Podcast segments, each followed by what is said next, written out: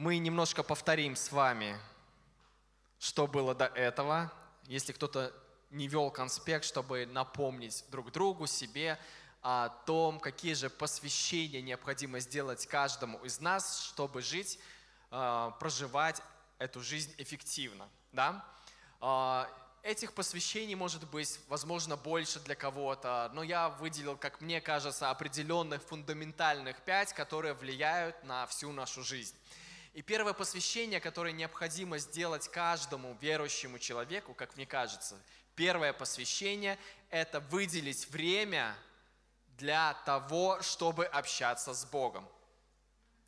Выделить время на познание Его воли. Для чего нам важно выделить время? Вы знаете, вот мы живем с вами жизнь, и когда у нас в уме, вот сделаю это завтра, да, у вас всех есть такая мысль о каких-то делах, сделаю это завтра. Но завтра приходят одни дела, вторые дела, третьи дела, и ты вроде завтра не сделай, думаешь, а сделаю это тогда послезавтра. Послезавтра приходит, и ты также, опять же, думаешь, ну, одно дело здесь важно, здесь важно, здесь важно.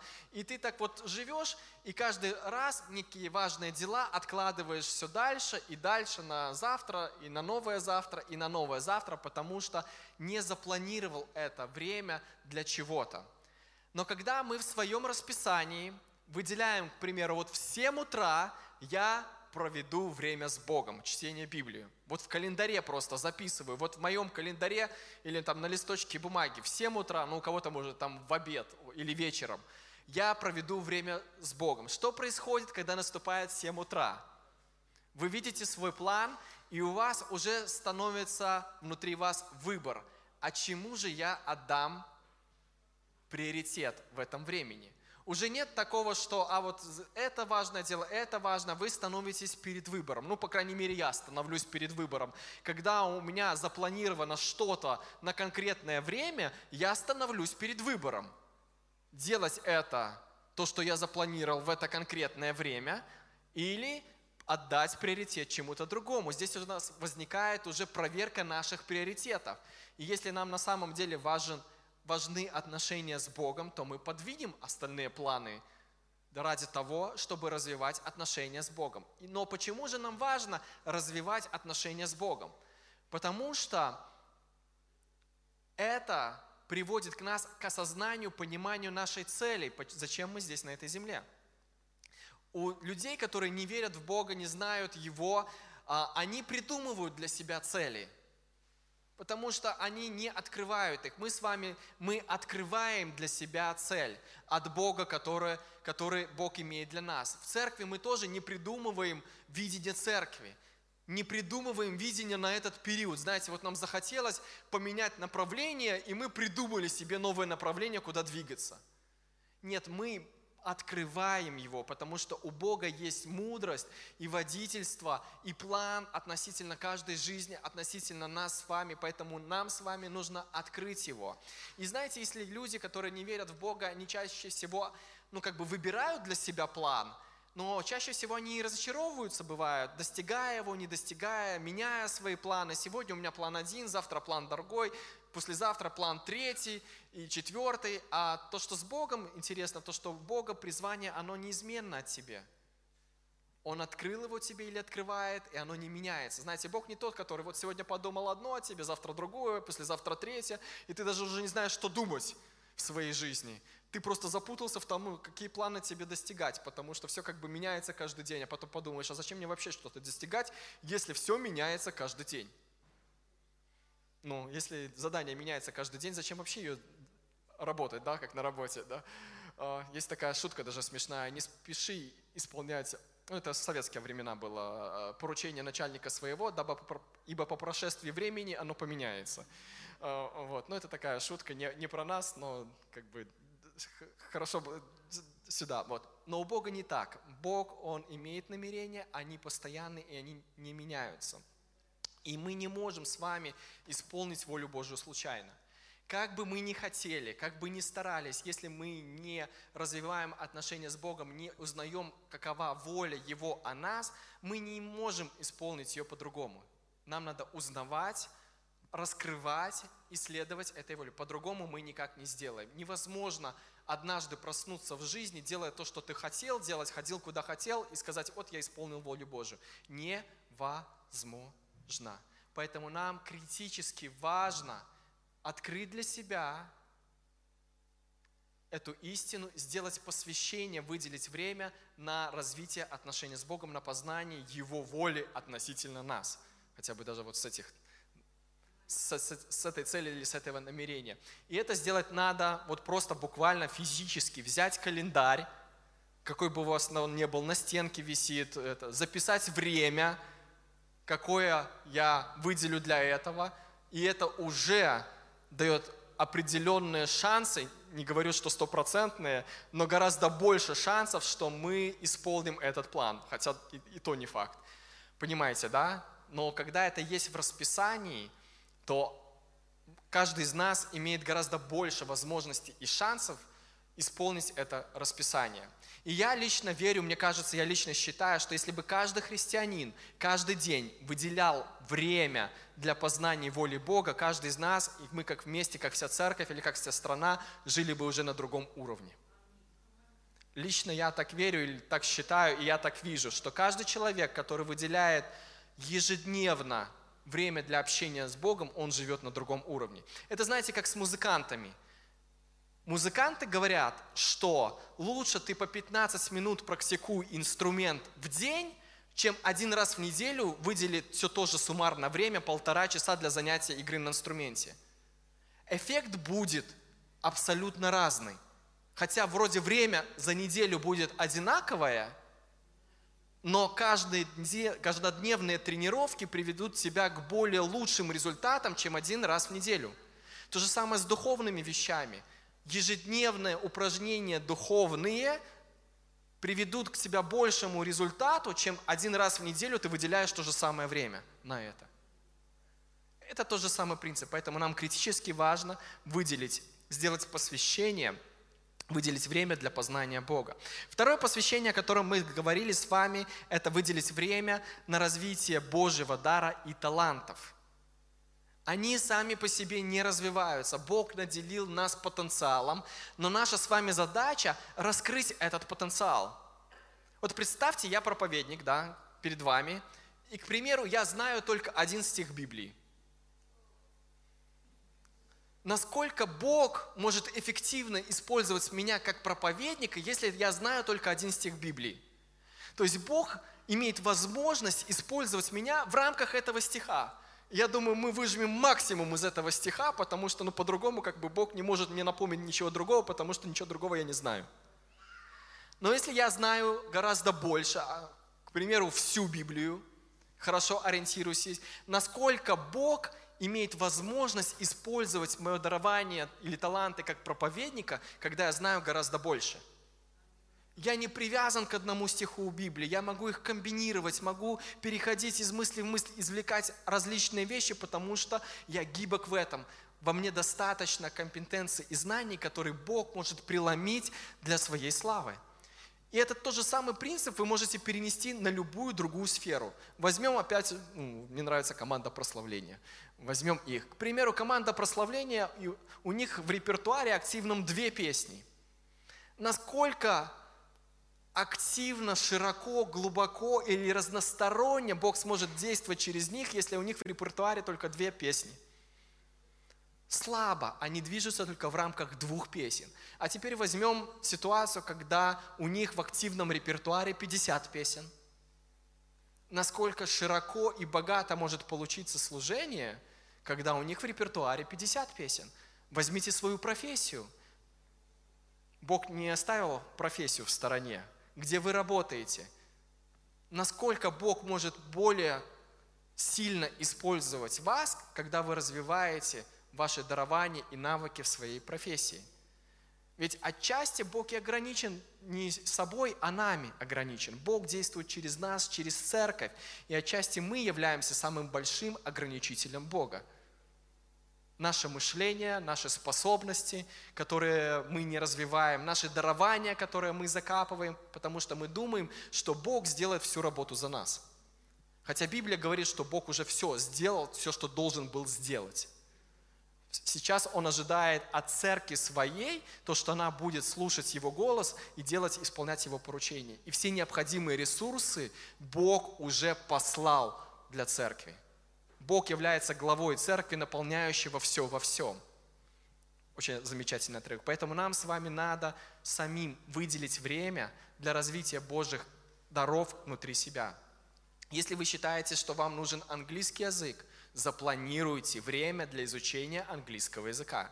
Если вам нужно, вы считаете, что правильнее для вас сейчас э, делать зарядку, запланируйте время для зарядки. Если у вас, э, вы считаете, что правильно время сейчас почитать какую-то книгу и повысить свою квалификацию через эту книгу, запланируйте время, чтобы почитать эту книгу. Потому что приходит момент, вы чувствуете себя после работы уставшими, что, что вы хотите делать, попить чайку и полежать. Ну, я так обычно хочу попить чайку, и чтобы меня немножко не трогали. До самого вечера, когда я не засну. Вот. Но так мы себя ведем. Но когда у нас уже есть определенный план, мы понимаем, мы сфокусированы. Сейчас мы попьем чайку, сделаем план, и тогда отдохнем так мы больше себя больше ведем или склонны вести, когда у нас есть определенный план на какое-то определенное время, на какой-то определенный день. Поэтому нам надо планировать нашу жизнь. Планирование нашей жизни – это и есть взять ответственность за свою жизнь. Это и есть взять ответственность за свою жизнь.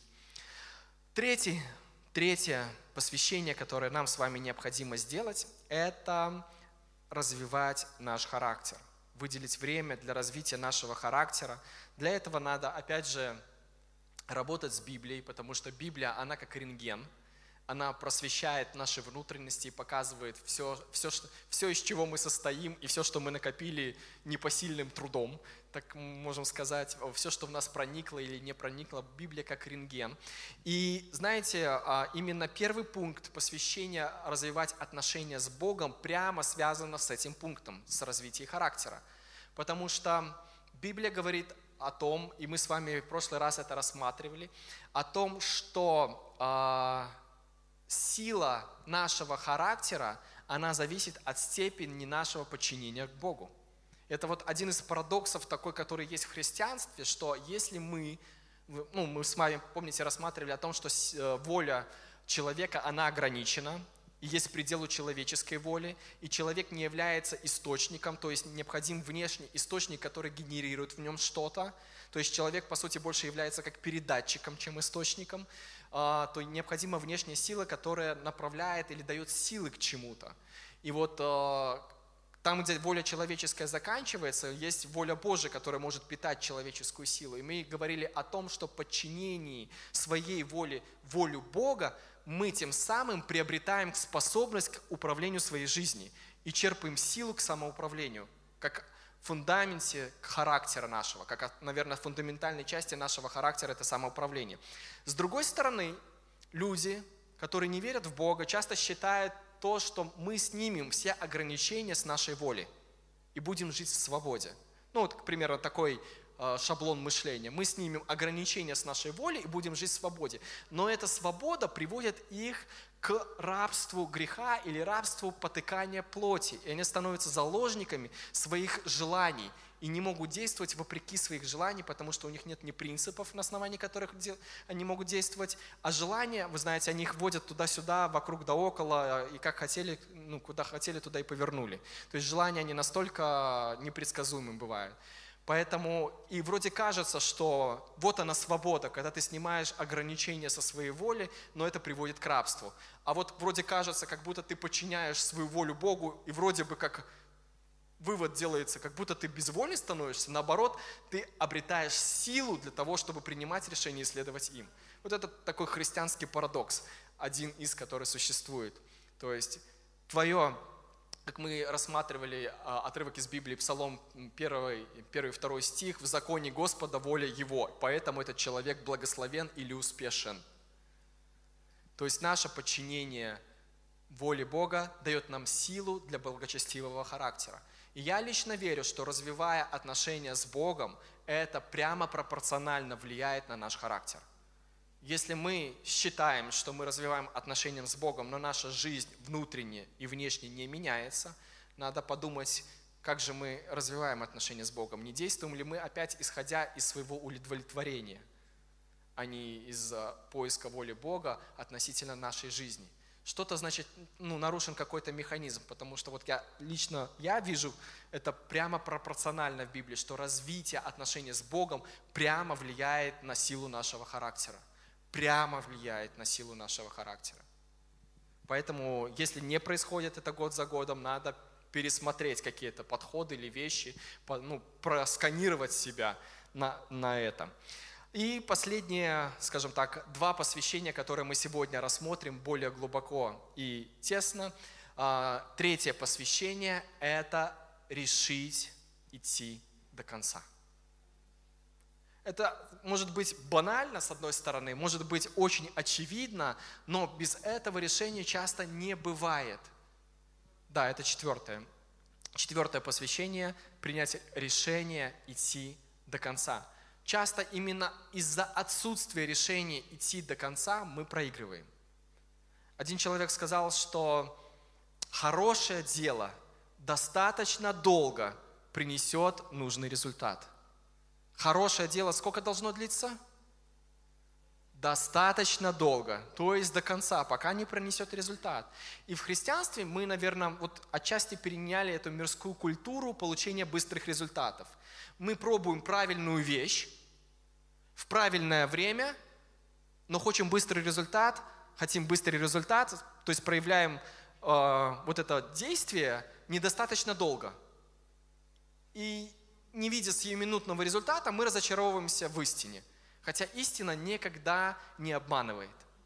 Вопрос то, что, возможно, в данный момент мы провели недостаточно времени с ней, в ней, и недостаточно действовали на основании ее. И мы посмотрим определенные истории из Библии, которые подтверждают это утверждение. И я вам хочу рассказать небольшую историю. Это о том, история из моего подросткового возраста, как я бежал марафон, точнее полумарафон.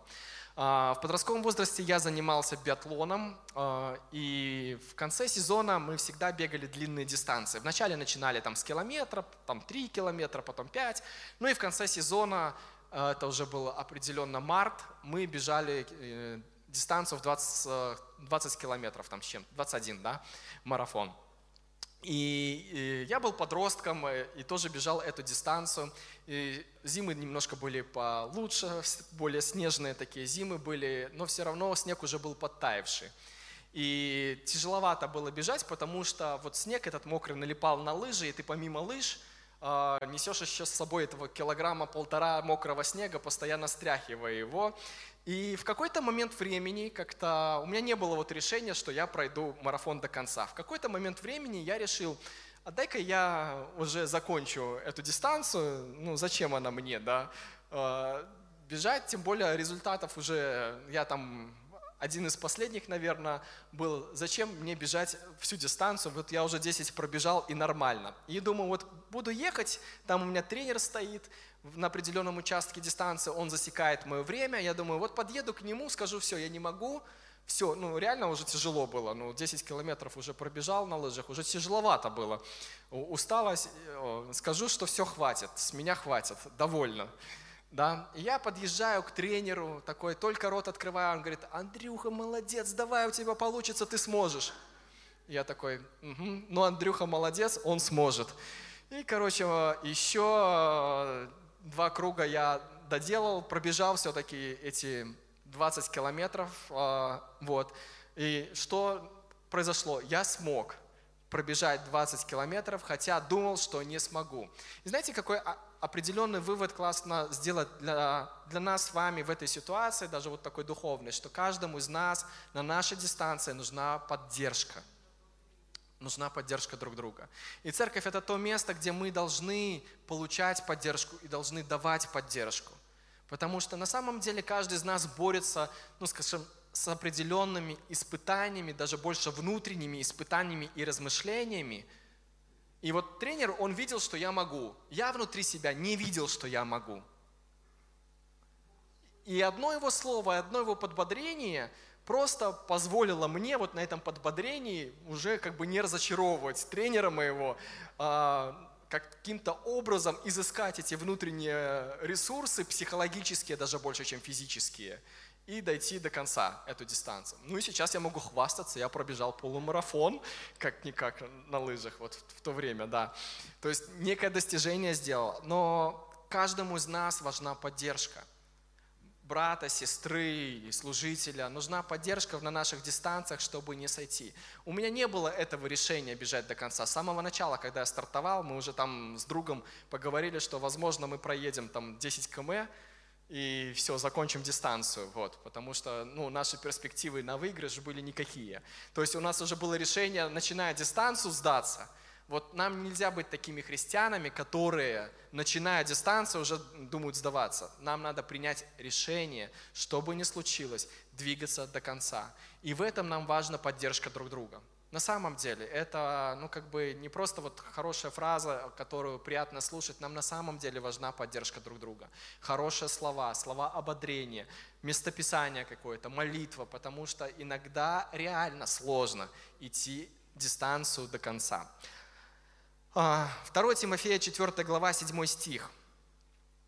Апостол Павел говорит Тимофею, как результат своей жизни, он говорит, «Я доблестно боролся, закончил состязание и сохранил веру».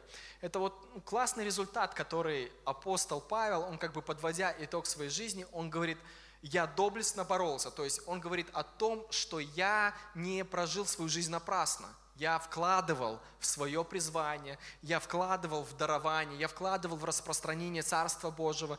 Ну, другими словами, он сказал вот такую вот классную фразу «я доблестно боролся». Закончил состязание, то есть прошел весь путь до конца и при этом сохранил веру. Знаете, очень важно в том, что мы происходим, сохранить веру. Это критически важно, потому что есть много-много-много ситуаций или множество ситуаций, которые пытаются заставить нас разочароваться в Боге и в Его Слове. Есть множество ситуаций, которые просто кричат нам, оно не работает, давай сдавайся, займись-ка лучше другим. Но если мы не сдадимся, мы увидим результат. Хорошее дело достаточно долго приносит нужный результат. Нам надо быть такими людьми. Давайте мы теперь переключимся на Иисуса Христа как наш образец для подражания и на Его жизнь. Помните, а, один из самых трудных моментов, который был у Иисуса Христа. Ну, как мне кажется, самый трудный момент, который был у Иисуса Христа, это его борение в Гефсиманском саду.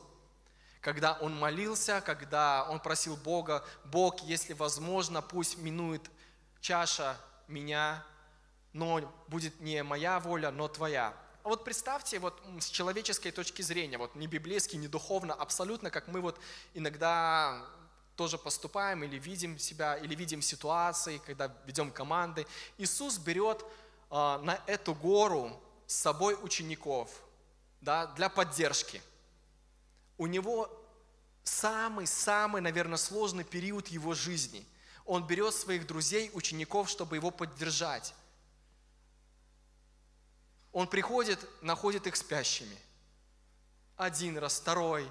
У него сложный момент времени, а они говорят ему, хорошо нам здесь, давай мы кущи здесь построим, будем пребывать там, ну, то есть э, они вообще вне контекста его ситуации.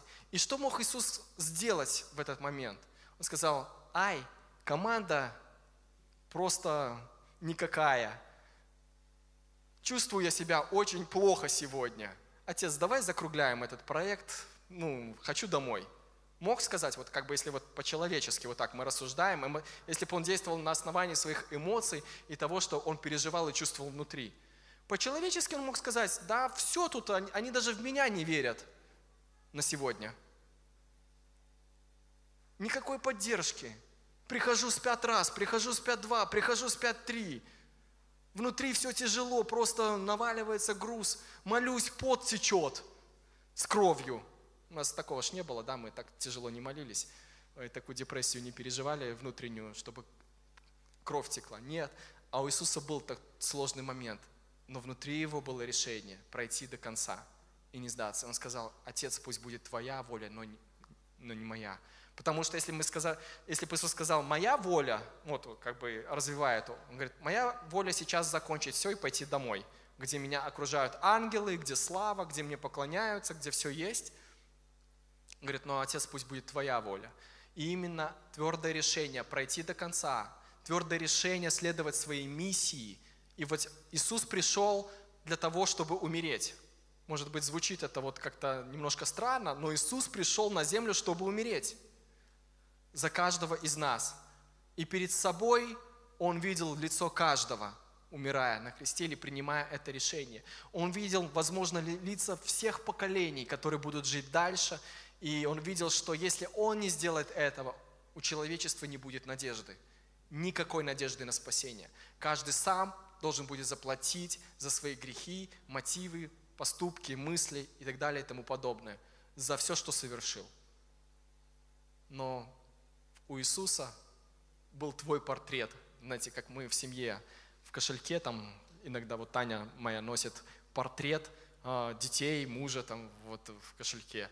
Носила раньше, не знаю, вот. Ну, мы иногда носим, да, так, э, портреты своих близких родственников. Вот в кошельке у Иисуса твой и мой портрет – Каждый раз, когда он открывает кошелек, он видит тебя, меня, а, всех нас. Да, кошелек Иисуса большой, поэтому все влазят. А, портреты всех влазят а, для этого. Но понимаете, да, что если бы он ориентировался на человеческую просто вот натуру или природу, или эмоции, или его состояние, но не ориентировался на волю Бога, на решение определенное сердца, то ничего бы не было. Ничего бы не было. И нам даже думать не хочется в ту сторону, если бы Иисус не умер на кресте, что бы было. Нам даже думать туда не хочется. Но Он сделал это. Хотя ну, у Него было много возможностей отказаться. Вот. И давайте мы посмотрим а, определенные историю. Мы с вами рассматривали трех э, человек, трех героев Библии. Это Даниил был у нас один, Давид и Иосиф, третий, да, которые а, были названными людьми исключительного качества, исключительного характера, и первое, что у них было, это личные взаимоотношения с Богом как приоритет их жизни, поэтому они умели успех во всех делах своих. И вот мы посмотрим о Данииле, и есть определенные, скажем так, а, моменты, когда Даниил получал ответы от Бога, когда молился. И давайте посмотрим на временные промежутки, как это происходило. Нам интересна книга Даниила, 9 глава, и определенные отрывки. Второй и третий стих. Меня вчера эта глава, точнее книга так увлекла, что я прочитал всю книгу Даниила с шестой главы, потому что она говорит о последних временах. И там ну, очень много интересных пророчеств, которые уже сбылись, э, которые еще сбудутся, и некоторые из них так и написано прямо, что э, ангел Господень говорил Даниилу, сокрой это, это о совсем последних временах, а вот о тех ближайших временах, ну, ближайшее это там 100 лет прошло, 400 лет прошло, вот об этих открыл. И там можно понять, как бы косвенно тоже есть признаки, то, что мы с вами живем все-таки в последнее-последнее время. А, на те даты, которые там указаны. И один из признаков тоже последнего времени для нас с вами о том, что Бог будет испытывать церковь. Там так и написано об этом. Но сейчас не об этом. А, вторая глава, а, девятая глава, второй, третий стих. В первом году его правления, то есть царя определенного, по-моему, Дарий, я, Даниил, понял из книг, то есть он тот человек был, который изучал, я буду вам в новом русском переводе читать. «По слову Господа пророку Иеремии, что запустение Иерусалима продлится 70 лет. Тогда я обратился к владыке Богу, умоляя его молитвой и прошением, постясь в рубище и пепле». То есть мы видим, что э, Даниил, изучая книги, открыл определенные события, которые произойдут в будущем. И эти события не столько его впечатлили, сколько они его, скажем так, э, очень сильно эмоционально привели э, в расстройство, потому что он видел, какое бедствие постигнет его народ, и он начал молиться, молиться Богу. И давайте дальше читать 20-23 стих этой же главы, мы пропустим определенные вещи.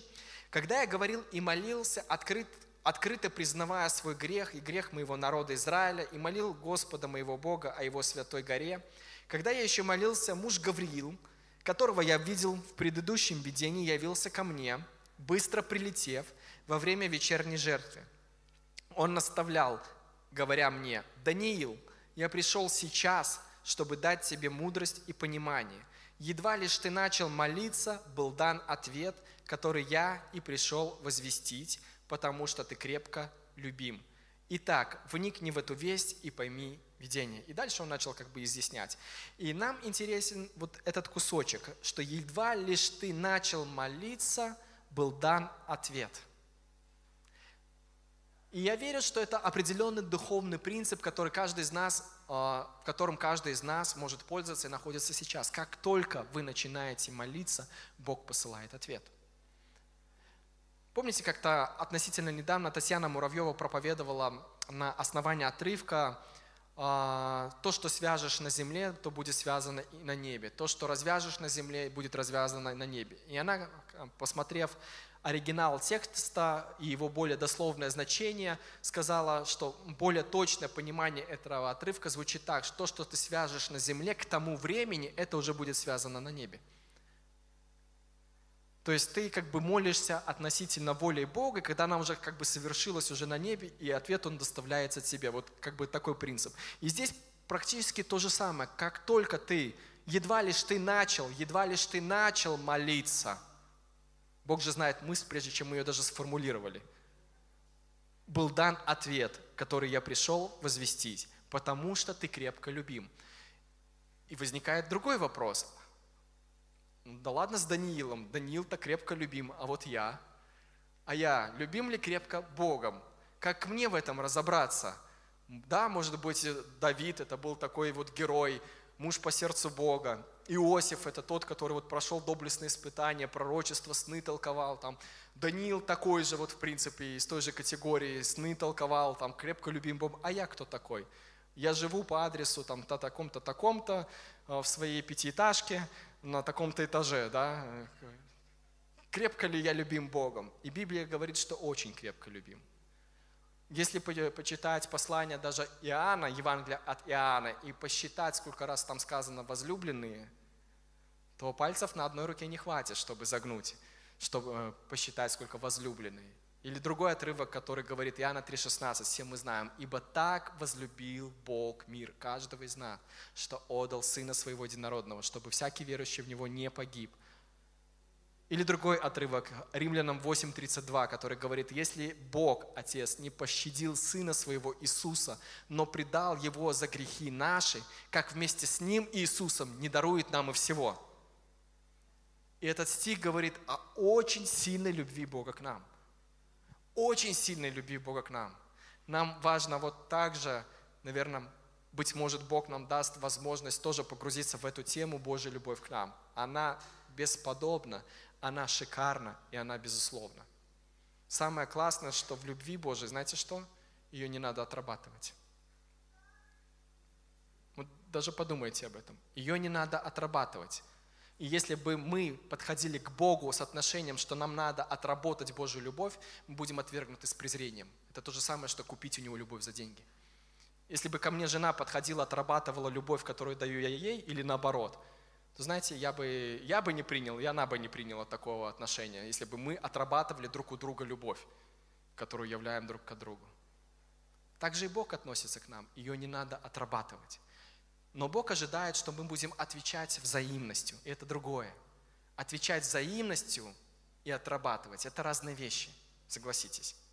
Может быть, внешне это похоже – для кого-то, но мотивы сердца абсолютно разные. В одном есть страх и неуверенность, в другом есть чистое желание. И ответное. Так что мы с вами крепко любимы Богом. Крепко любимы Богом, и как только мы молимся, Бог дает ответ нам. В тот час же был послан ответ. Давайте другую ситуацию рассмотрим.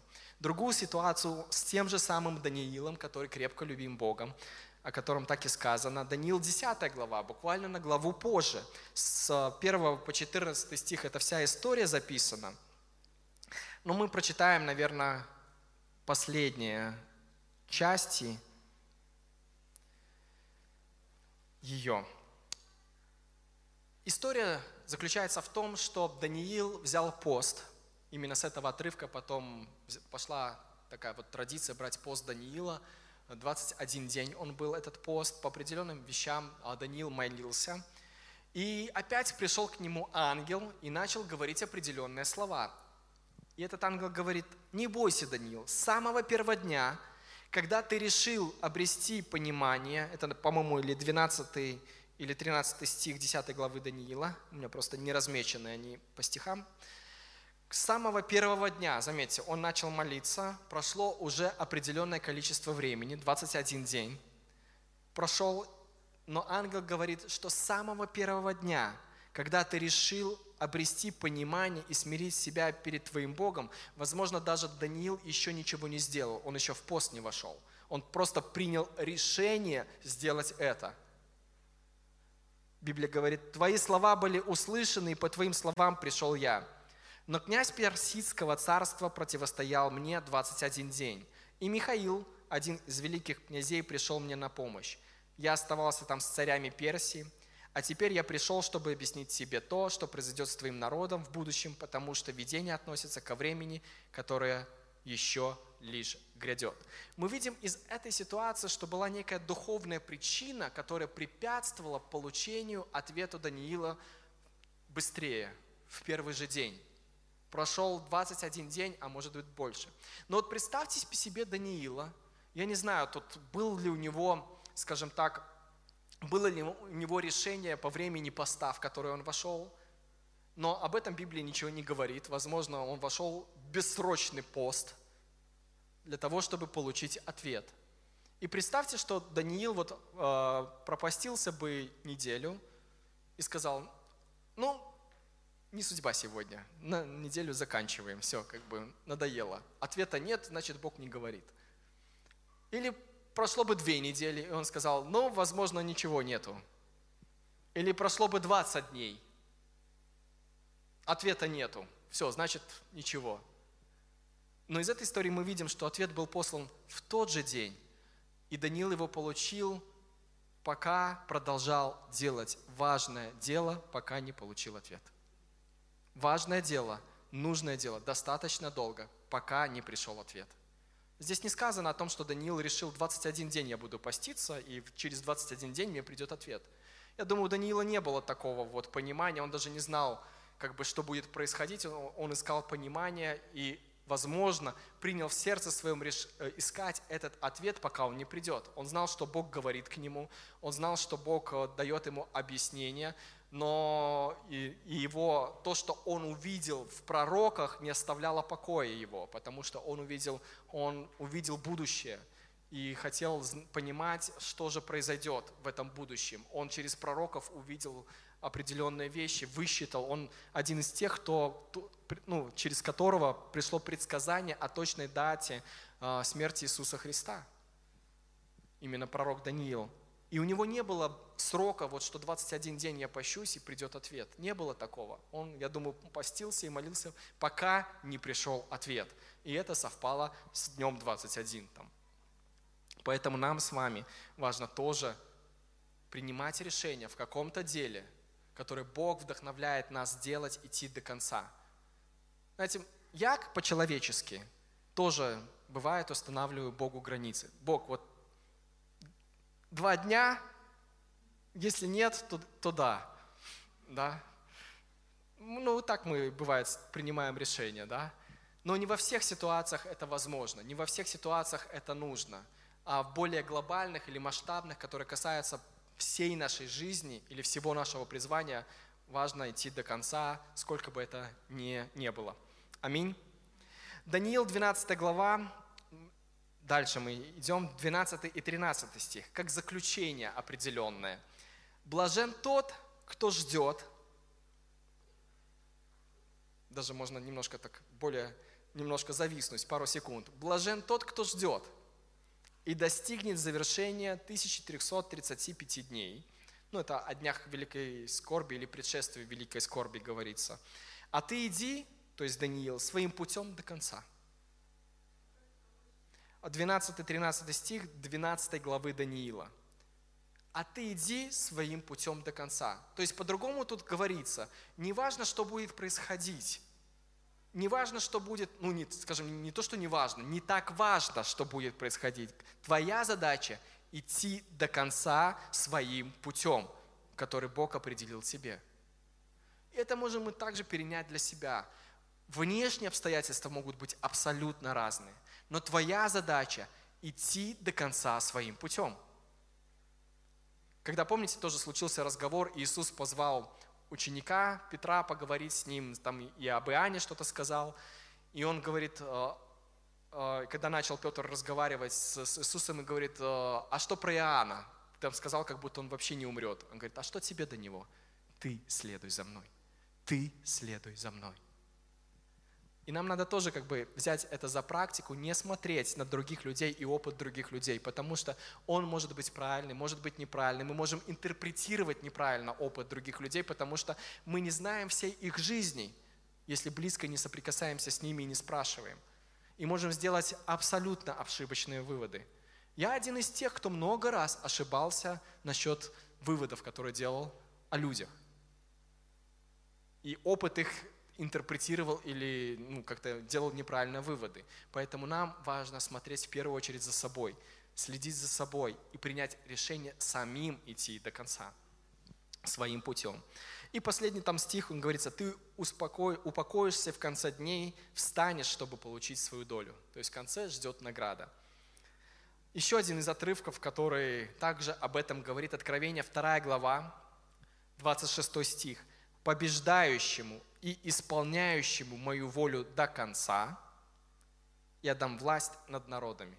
Побеждающему и исполняющему мою волю до конца, я дам власть над народом. И таких отрывков, где Бог призывает нас держаться до конца, это, ну, таких отрывков достаточно много в Библии, мы можем сами их найти. И четвертое посвящение, о котором мы с вами сегодня разговаривали, это принять решение идти до конца. И последнее, последнее посвящение, пятое посвящение, говорит о том, что нам надо принять решение начать сейчас. Тоже достаточно банально, возможно, да? Очень просто, но это вот такая вот простая истина, которую мы часто всего оставляем на потом – когда мы много вещей оставляем на потом, то они никогда могут быть не сделаны. Есть такое высказывание интересное, что завтра оно еще дальше, чем никогда.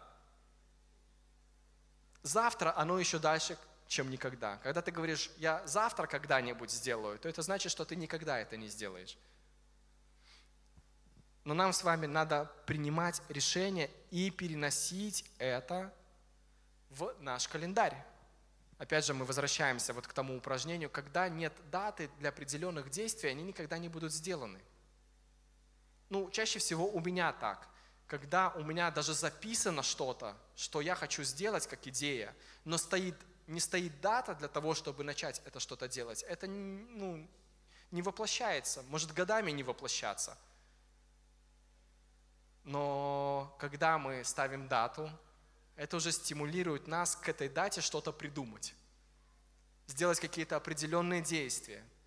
И знаете, важно нам это делать, потому что а, мы не знаем до конца будущего, оно нам не открыто полностью. Мы как бы отчасти видим то, что нам открывается через Библию, и мы до конца не знаем, что нам пригодится в будущем, то, что Бог нам говорит сейчас. Приведу такой вот практический пример из жизни – в Англии когда-то а, построили парламент, если не ошибаюсь, и перекрытие сделали из дубовых бревен, таких солидных. Да? И по прошествию 100 лет бревна надо было обновить, или там больше времени прошло, потому что они ну, свой ресурс как бы начали отрабатывать, уже где-то потрескались. И люди в Англии подумали, так э, надо что обновить дубовые эти перекрытия, а в Англии рубить дуб запрещено. Ну, издали они такой закон, что дубы в Англии не рубятся. Все, как бы, это охрана государства.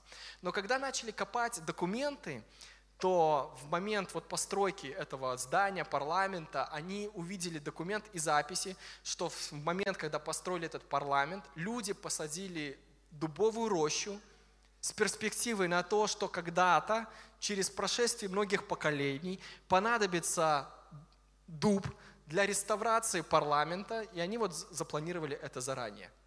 К тому моменту, когда понадобился ремонт, у них уже была дубовая роща, посажена их предками для этого. Но в нашей с вами жизни часто, знаете, как бывает, приходит ситуация сегодня, и мы начинаем к ней готовиться сегодня. Или максимум вчера. Хотя Бог нам говорил об этом годы назад. Но мы думали, ай, потом, ай, когда-нибудь, ай, когда-нибудь будет это. Но когда приходит ситуация, и мы понимаем, так ведь нас Бог же готовил к этому. Он нам говорил это делать. Он намекал нам это. Каждый раз ну, как бы направлял нас к этому. Но происходит то, что бывает так, происходит лишь потому, что мы откладываем. У нас нет решения начинать делать это сейчас. И, возможно, есть такие вот мысли, идеи, которые вам Бог говорит, начинай делать. Необходимо это перенести в календарь и запланировать дату. Почему это важно сделать? Потому что Библия говорит о том, что время близко. Давайте мы откроем вот отрывок из Откровения, первая глава, с 1 по 3 стих. Откровение, первая глава, с 1 по 3 стих. Откровение Иисуса Христа, которое дал ему Бог, чтобы показать рабам своим, чему надлежит быть вскоре. И он показал, показав оное через ангела своего, рабу своему Иоанну, который свидетельствовал Слово Божие и свидетельство Иисуса Христа, и что он видел. Блажен читающий и слушающий слова пророчества сего, и соблюдающий написано в нем, ибо время близко. Мы с вами, знаете, когда мы молоды, мы живем с ощущением того, что времени еще много. Но проживая определенный десяток за десятком, за десятком лет, нам кажется, что уже время прошло – и это одна и вторая крайность, в которой мы живем. Либо времени еще много, либо когда мы уже начинаем осознавать, кажется, что время уже прошло. Но на самом деле время сегодня, оно не прошло. У тебя есть сегодня, чтобы действовать. У тебя есть сегодня, Бог дал тебе сегодня, чтобы что-то совершить своей жизни, чтобы что-то сделать, продвинуться к тому исполнению твоего призвания, которое есть в твоей жизни. И то, и другое крайность. И у молодежи есть крайность, когда мы думаем, что все еще впереди. Отчасти да и нет. И взрослые, которые прожили не один десяток лет, думают, что уже все позади. С одной стороны и да, и нет. Важно найти, как пастор говорит, хороший баланс в этом всем. Есть время сегодня, которое есть у всех которое ты можешь что-то сделать, пока ты живешь на этой земле. И книга Откровений заканчивается практически той же самой мыслью. Откровение 22 глава, 10 стих и сказал мне, не запечатывай слов пророчества книги сей, ибо время близко. И мы до конца не знаем, что нас ждет завтра или послезавтра. Но если Бог говорит что-то сделать, лучше это сделать, даже если мы не понимаем, для чего оно сейчас. Потому что придет момент, когда это понадобится. Но делать это в день в день, как это то же самое, что экзамен сдавать в день в день. Когда ты открываешь конспект в день экзамена – или за день до экзамена. Ты вроде пытаешься освоить все, но все не осваивается, потому что ресурс человеческий твой просто не вмещает того объема информации, который тебе надо. Поэтому лучше сделать что-то заранее, предусмотреть, воспользоваться сегодняшним днем для подготовки к завтрашнему. Ну, мне кажется, вот как правильно такое высказывание, то, что если нету это в твоем плане, это нету в твоей жизни – ну, как правило, у меня, возможно, так получается, что если ты не занес это в план, это вряд ли появится в твоей жизни. Даже план не всегда спасает, потому что план надо открывать, исследовать ему, чтобы занесенное в план становилось частью твоей жизни. Вот. А, и есть тоже интересная такая история, неканоническая притча, как говорятся. К одному мудрецу пришел ученик и спрашивает, а сколько ждать перемен – и мудрец, недолго думая, отвечает, ну, если ждать, то долго. Если ждать, то долго. Поэтому необходимо начинать действовать и делать то, что Бог говорит делать. Не откладывать это в долгий ящик. Потому что, ну, Придет момент, когда это понадобится, и ты должен быть квалифицирован сейчас, к этому времени. Вот, поэтому предлагаю небольшое упражнение сделать сейчас. Да. Вспомните вот то дело, которое вы постоянно откладываете. Может быть, небольшое дело. Любое свое личное дело. Может, Бог вам говорит что-то делать. Может, вам в квартире там надо э, уже карниз поменять давно, а вы его откладываете. Там, может, еще что-нибудь. Э, самое простое. Вот запишите себе его в мобильник там, или в тетрадку, в конспект. Вот дело, которое вы постоянно откладываете, но надо сделать.